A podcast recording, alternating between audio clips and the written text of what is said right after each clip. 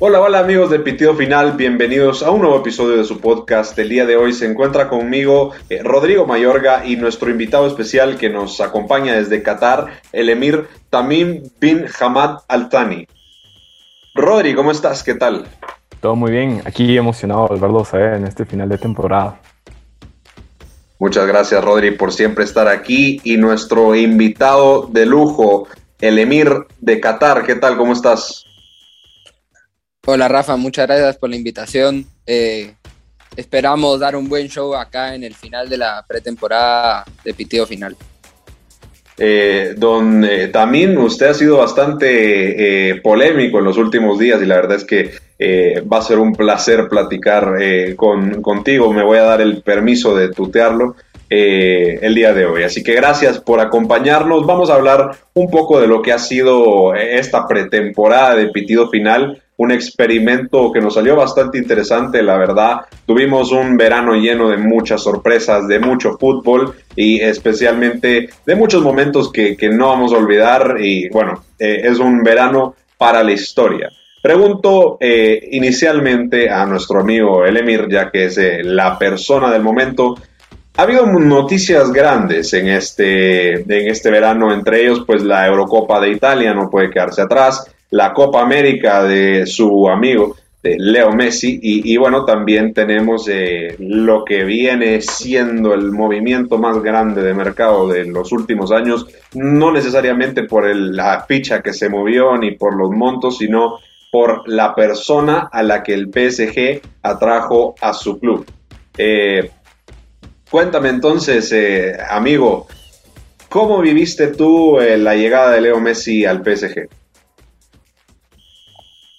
La verdad, gracias Rafa por el pase. Creo que a pesar de que se venía hablando y más en este podcast y en el canal de YouTube Pitido Final TV, que de una vez le hago la publicidad automática, eh, creo que a pesar de que ya se había hablado bastante sobre el tema de que el Barça tenía complicaciones en poder inscribir los jugadores, quizás desde el mismo entorno, no sé si existía una negación o tal vez esperaban un volantazo al final que lograra solventar la situación en la que yo supongo que tal vez Messi estaba enterado, pero no estaba tal vez enterado de forma completa de toda la magnitud, también teniendo en cuenta de que había estado en la Copa América, después tuvo sus bien merecidas vacaciones tras ser campeón. Eh, y al llegar el momento, es probable que haya tenido algún contacto anterior con el PSG. Dudo mucho que no hubiera tenido un plan B, pero igual creo que hay poca gente en el mundo tan culé, por decirlo así, como Messi. Y eso se notó en la despedida, que se notaba que era quizás la despedida que él nunca pensó, nunca pensó vivir y nunca pensó hacerla de esa manera, pero fue la despedida que le tocó. Eh, España siendo siempre muy polémica en la despedida de sus grandes, eh, no importando de qué club, ¿verdad? Y bueno, eh, había, la verdad, muy pocos, bueno, desde siempre creo que nunca hubo muchos candidatos que pudieran ser capaces de solventar la ficha de Messi o hacer un equipo al que Messi estuviera traído.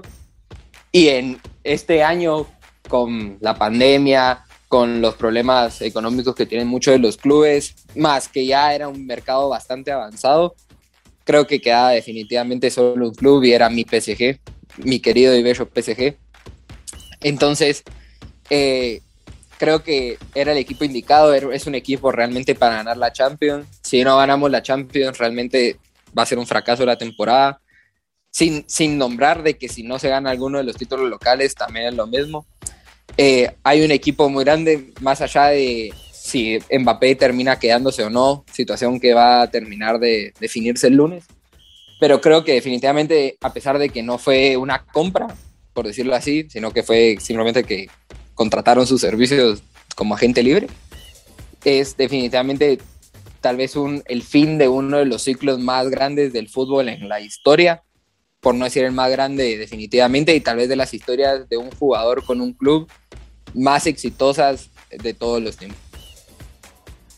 La verdad es que ha acaparado mucho de los, eh, de los titulares los últimos días, todo lo que ha pasado en cuanto al Fútbol Club Barcelona. Lo que sí es cierto es que aquí en Pitido Final sí veníamos contando desde pues prácticamente el 1 de julio que publicamos aquel eh, mítico episodio, eh, que la cosa estaba muy complicada y pues eh, al pasar de los días se van esclareciendo más las situaciones. Por ejemplo, Messi dio una entrevista ya en, el en el Parque de los Príncipes y comentó que él había comunicado al club en, que desde diciembre que, iba, que había tomado la decisión de quedarse, es decir, todavía Messi decide quedarse en tiempos de Bartumeo. Entonces, la llegada de la porta puede que pues él ya sabía que lo más probable es que él ganara las elecciones, mm, pero al parecer no fue tan condicionante para la toma de su decisión. Lo otro que es cierto es que eh, lo de Messi con, con su club, eh, su majestad, no, no fue algo que se pudo haber eh, fraguado en las últimas 48 horas, 72 horas, que creo que fueron entre pues la salida de Messi del Barcelona y el anuncio oficial ya con el PSG. Y de hecho, pues hoy se, se, salió la noticia de que Mbappé ya había comentado a, a su presidente, Nasser Al-Khelaifi, que no que había comunicado ya hace semanas al club que no tenía interés de jugar en el proyecto del PSG con Leo Messi.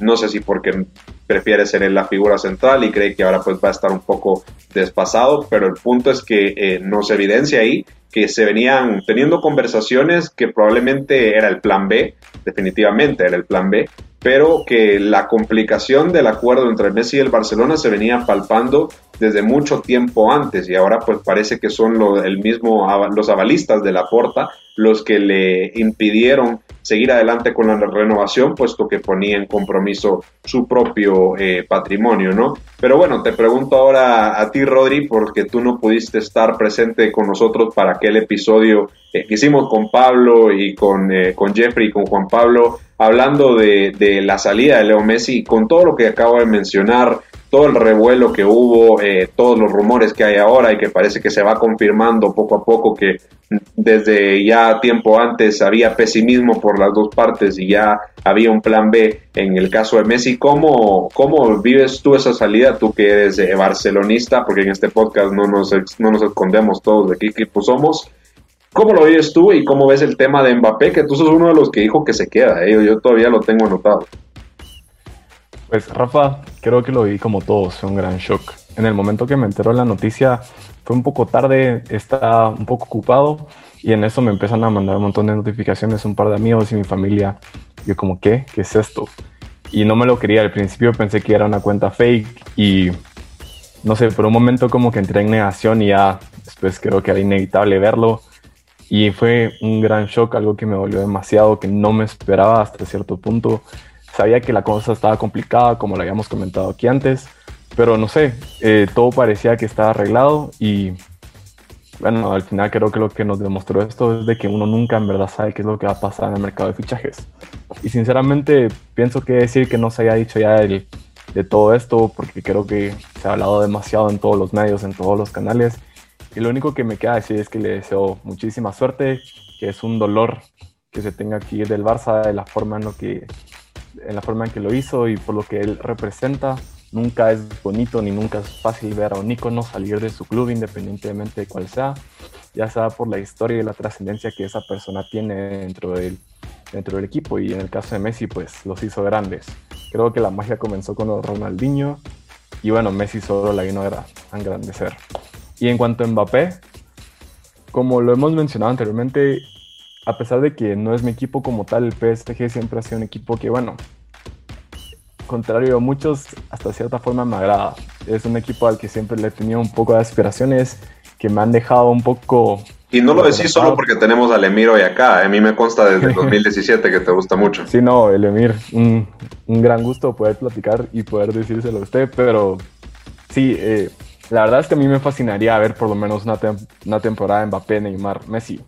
La verdad es que ahorita no se me hace mejor, un mejor cliente. Por lo menos no en expectativas. Es un. Wow, es algo increíble que sinceramente nunca pensé que se fuera a llegar a ver. Porque tenemos a Neymar, que bueno, tal vez ahorita se le ha criticado, pero no está en su mejor forma, pero creo que va a estar muy motivado. Y concuerdo con lo que dijeron los directivos del club de que le presentaron una plantilla increíble en Mbappé para que por lo menos, si no renueva, que se quede esta temporada.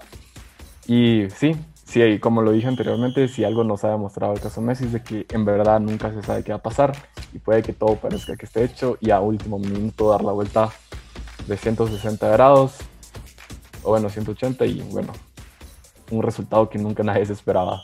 No sé qué piensan ustedes.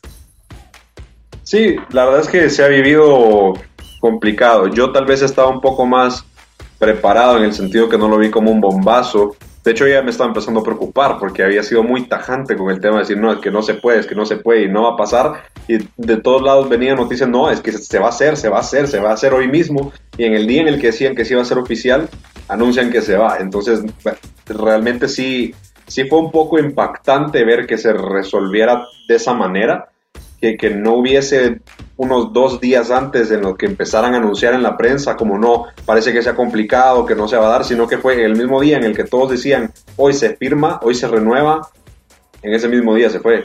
Lo que sí es cierto, Rodri, con el, eh, y lo, lo, menciono en un video que, que va a salir el, el, el, día de mañana en el podcast, en, el, en YouTube, de hecho lo van a tener poco antes de que se publique en YouTube este, este episodio del podcast, es que el PSG ha armado un gran proyecto y, con todo respeto, Su Majestad, ahorita voy a preguntar por ello, eh, con, con, grandes futbolistas, pero al mismo tiempo que parece ser con vistas muy a corto plazo, ¿no? O sea, son grandes jugadores, pero Sergio Ramos tiene 35 años, Marquinhos tiene 27, Berratti tiene 28, Paredes tiene 27, Di María tiene 33, Vignaldum tiene 30. Al final, eh, Kylian Mbappé tiene 22, él es el joven. Icardi tiene 28, Neymar tiene 29, Draxler 27 y, Messi pues 34. El, el, gran proyecto no es para futuro, ¿no? Entiendo que es para resultados inmediatos y que ganar la Champions en las próximas dos, tres temporadas, a más, eh, como mucho, porque si no, de las figuras más importantes, la mayoría, bueno, por lo menos dos, creo que ya van a estar empezando a pensar en el retiro. Entonces creo que eso puede afectar a que Mbappé diga, mm, sí, o sea, buen proyecto, muchas gracias, pero no es un proyecto que pueda ver yo de aquí a 10 años en el que yo voy a ser el centro de atención y la figura. O sea, los, la disputa de poderes en el vestuario del PSG, su majestad, está un poco complicada, ¿no? Tiene a Sergio Ramos, a Neymar y a Messi y a Mbappé en el mismo equipo. ¿Quién toma la iniciativa y quién es el líder en ese vestuario? Porque no lo pueden ser todos. Y eh, le pregunto entonces al, Emir, porque comentaba y se me quedó en la mente, porque lo venimos hablando también hace un poquito de, tiempo, que el lunes se va a resolver todo, el lunes se va a saber todo. Supongo que hace referencia a las declaraciones que se espera que Kylian Mbappé eh, dé el día lunes. Entonces le pregunto, ¿cómo ve lo del proyecto a corto plazo? ¿Será que por muchos nombres de estrellas que tenga la... Eh, la edad de la plantilla hace difícil que eso convenza a Kylian Mbappé y qué cree que nos va a contar Kylian el lunes. Usted tiene que saber más que muchos. Realmente no tengo aquí desde Qatar tanto contacto con Kylian como realmente quisiera, pero me he ido enterando algunas cosas, pero voy a responder tu pregunta por parte. Eh, creo que el PSG eh, ha hecho y ha mejorado bastante el proyecto desde que ha tenido al inicio y ha roto en gran parte la barrera psicológica que creo que tiene la Champions League. Eh, pasó a semifinales, estuvo en una final, que es un gran paso para un equipo que realmente tiene muy poca historia en el máximo torneo europeo de clubes. Eh, respecto, entonces, respecto a lo de la edad, creo que el PSG tiene el beneficio de que, si, te, si se dan cuenta, ha contratado a muy buenas estrellas a precio cero. O sea, creo que lo más increíble de todo lo que ha hecho el PSG, a pesar de que obviamente tiene un equipazo, de que lo ha ido formado y que se le ha inyectado mucho y que hemos inyectado mucha plata, eh, ha sido muy increíble la gestión que ha tenido más allá de, o sea, más allá de las contrataciones, sino de capturar a jugadores, a gente libre, que es verdad, hay muchos que, que están en, ya en sus etapas finales de la carrera, pero que a su vez no han perdido la sangre de fútbol, siguen siendo líderes en sus posiciones.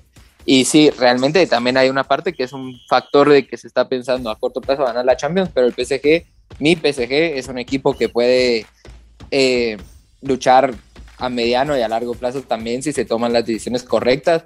Y creo que hay dejar a Mbappé afuera, que la verdad, sin sacándome eh, la corona de, de Mir, creo que está destinado a ser jugador del Madrid. Eh, sea esta temporada, sea la siguiente, que va a ser probablemente lo que comunique el lunes. Eh, si puedo dar mi opinión, yo creo que no se, se queda esta temporada y se va gratis eh, la temporada que viene a, al Madrid. Me puedo equivocar, puede ser. Eh, pero creo que él mismo sabe y es evidente de que el PSG en este momento es el gran favorito a ganar la Champions y que tiene un equipazo, claro el problema del vestuario, tienes toda la razón. Más con tanto jugador bueno y consolidado que entró. Obviamente los egos juegan mucho, pero yo sí creo que Pochettino es un técnico que puede manejar egos. Eh, obviamente nunca se ha enfrentado a un vestuario de la magnitud de la que tiene enfrente ahora, pero es probablemente uno de los que top 7 top 5, si me animo mucho, de los mejores técnicos que tiene el mundo ahora. Y yo digo que probablemente va a saber manejar los egos. Eso sí, no lo sabe manejar y el equipo es muy probable que implosione y que realmente esto salga un desastre. Pero a ver, son los Galácticos parte 2. Puede salir muy bien como se espera o muy mal como ya ha pasado otras veces a este tipo de equipos. Es que son, son muchas variables eh, metidas en una sola canasta, eh, de muchas cosas que pueden salir bien y que al mismo tiempo pueden salir mal. Y creo que hay más por, por, por difícil que cueste creerlo en este momento, creo que hay más probabilidad de que las cosas salgan mal a que, que salgan bien, porque es que la presión es demasiada. Es, se dice en todos lados que el PSG no tiene la meta de ganar la Champions, tiene la obligación de ganar la Champions con este equipo. Y al final son muchas estrellas, pero son estrellas que llevan eh, un par de años alejados de la gloria, la máxima gloria europea. Entonces es, es difícil. Y ahora yo a Mauricio Pochettino le considero un gran entrenador y le felicito su majestad por haber hecho que Alkelaifi lo consiguiera, pero creo que es un entrenador al que le falta experiencia ganadora para poder manejar un vestuario así. Es decir, eh, Pochettino no es exactamente un entrenador que tenga un palmarés muy extenso del que presumir. Se le admira por su capacidad de, haber sacado adelante al Tottenham en el momento en el que lo hizo. Y yo le considero tácticamente, eh, como ya lo dije antes, un gran entrenador, pero veremos cómo logra gestionar el vestuario. Eso sí, le digo, hay, hay cierto entrenador francés que está sin trabajo y ojito que si hay problema con con Pochettino, ahí sí tiene un, ganador nato en la Champions League para su proyecto por si le interesa. Eh, ahora te quiero preguntar a ti, Rodri, porque entre las cosas que ha salido en el, en el verano, y, me va a disculpar tu majestad que hable así en este tono de su equipo, eh, ha sido la noticia de que pues, la Superliga ha ganado eh, terreno judicial en contra de la UEFA.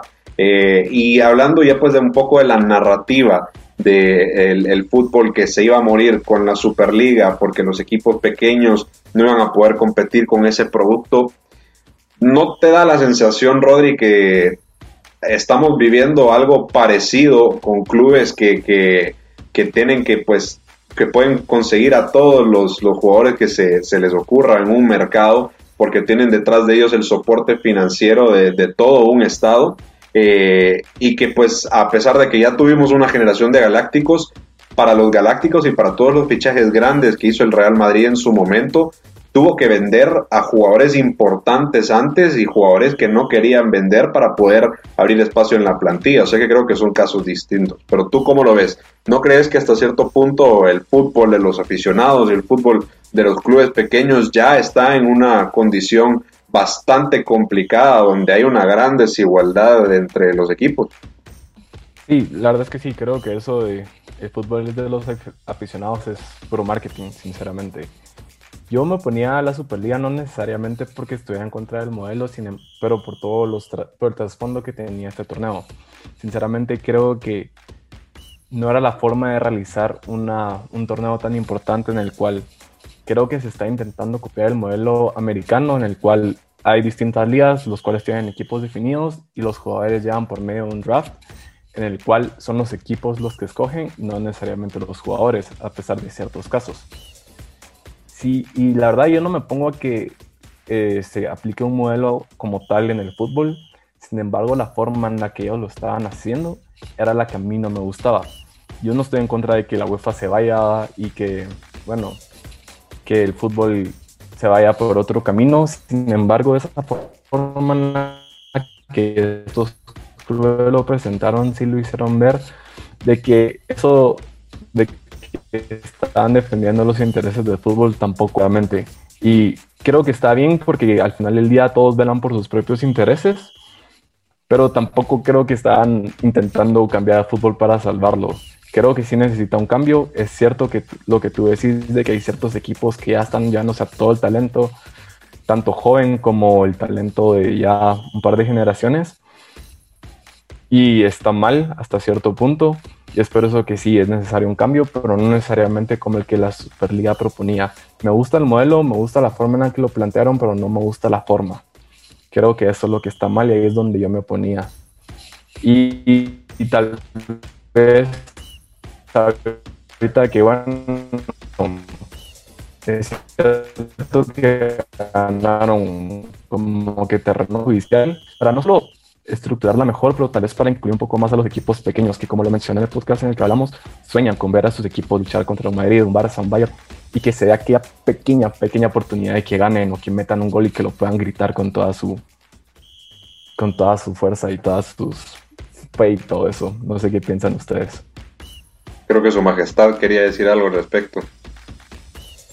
Sí, eh, yo puedo afirmar con total seguridad y con conocimiento de causa de que como amerita mi puesto de Mir de Qatar, de que la Superliga, la Superliga como la conocíamos en el momento en el que salió esos tres días que realmente revolucionaron el fútbol completamente, de esa forma murió.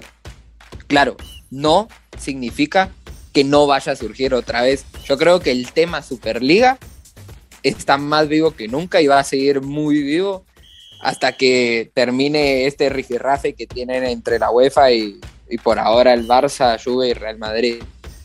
Más allá de que yo creo que el formato exacto que proponía la Superliga murió y que para mí el problema era este modo estadounidense que se refería a Rodri. Eh, bueno, en resumidas cuentas, ¿verdad? Que se refería a Rodri.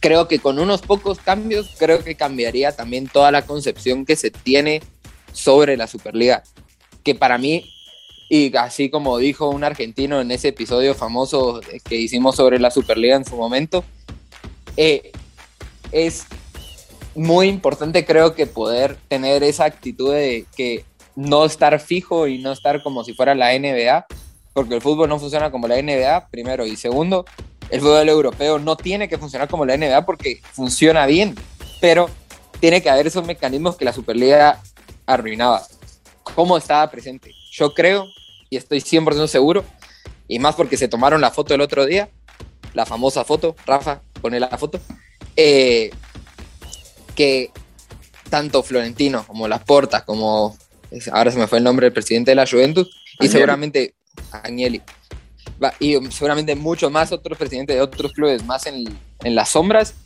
van a, estar van a estar buscando otra forma de recuperar no de recuperar, de que se mantenga la idea de la Superliga, pero con un formato mucho más inclusivo del que se tenía formado. Claro, yo entiendo el razonamiento inicial de la Superliga y tiene toda la razón, pero no creo que sea el adecuado al fútbol y yo creo que ese formato en específico murió. La idea sigue viva y va a seguir más viva y probablemente en la temporada que se viene ahora en Pitido Final y en Pitido Final TV va a estar más pública que todo. Va a ser una, un temporadón de locos, eso sí, lo, lo, firmo de entrada y, tenemos sorpresas que ya les estamos contando poco a poco que les van a gustar mucho. Eh, y la verdad es que estoy muy de acuerdo, creo que el, problema que el que generó el descontento mayor es el formato cerrado, y, pero va a ser interesante ver cómo logran conciliar el hecho de, de buscar un torneo que no solo busca la independencia de la UEFA, sino que a la vez busca también eh, generar un problema de audiencias que tiene el fútbol hoy en día y que tiene la Champions hasta prácticamente los cuartos de final, que tiene partidos que no generan suficientes audiencias para los equipos que tienen que eh, competir luego contra, contra clubes como, como el suyo, Su Majestad.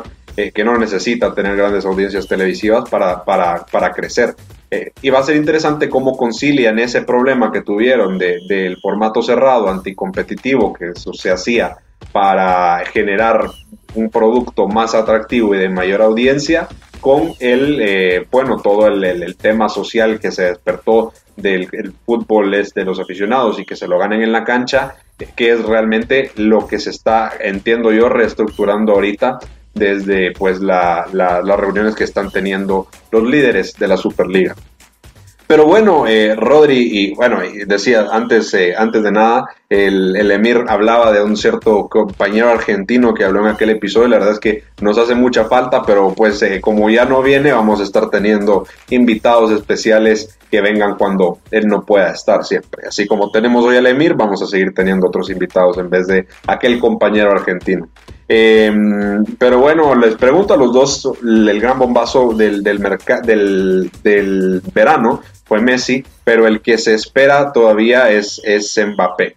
Entonces pregunto, eh, ya sabemos que no tenemos claro qué va a pasar con Mbappé. Eh, yo ya avisé y, adelanté que eh, él tiene toda la intención de salir y creo que lo va a comunicar así. Ya solo está a ver si el PSG prefiere, ahí me dirá usted, eh, su majestad, piénseselo bien, si prefiere dejarlo ir libre o aguantarlo un año más cuando él no quiere seguir en el club.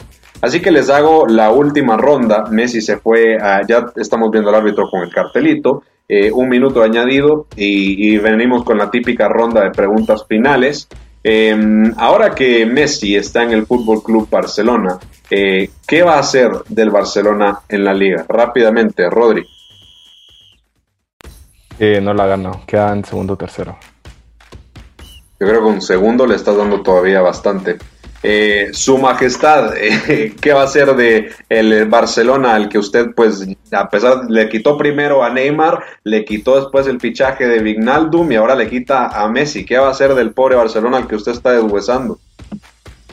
Todos quieren venir a la bella ciudad de París, pero a ver, hay que tener en cuenta que obviamente el Barcelona es más que Granada, ¿verdad? O más que el Alcorcón, que no está en primera, pero es para hacer un comparativo exagerado.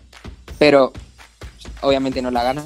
Para mí va a haber doblete del Atlético de Madrid. Opinión quizás polémica, no lo sé.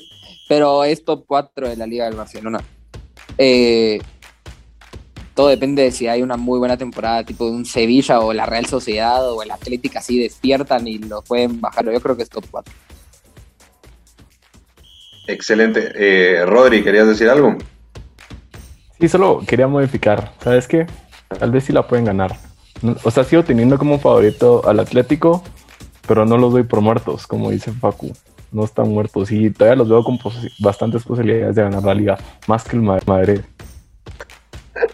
Gracias, ya nos dejaste el titular de retratado para el final de la temporada, Rodri. Siempre podemos contar con vos para ese tipo de cosas. Así que bueno, yo, yo me mojo, yo creo que queda entre tercero y cuarto, eh, especialmente porque los grandes refuerzos de la temporada todavía no pueden ni siquiera ser inscritos en la liga y ese también es un tema complicado que vamos a ver cómo se resuelve. Lo vamos a estar hablando aquí en Pitido Final, lo vamos a estar hablando también en Pitido Final TV. Ya saben, si nos escuchan y todavía eh, no se han dado cuenta, tenemos un canal de YouTube que se llama así. Vayan a seguirlo y especialmente esténse atentos porque el día de mañana vamos a estarles narrando en vivo el partido del Real Madrid. Eh, bueno, jóvenes, ya estamos escuchando al árbitro con el pitido final. Muchas gracias por estar aquí. Nos vemos a la próxima.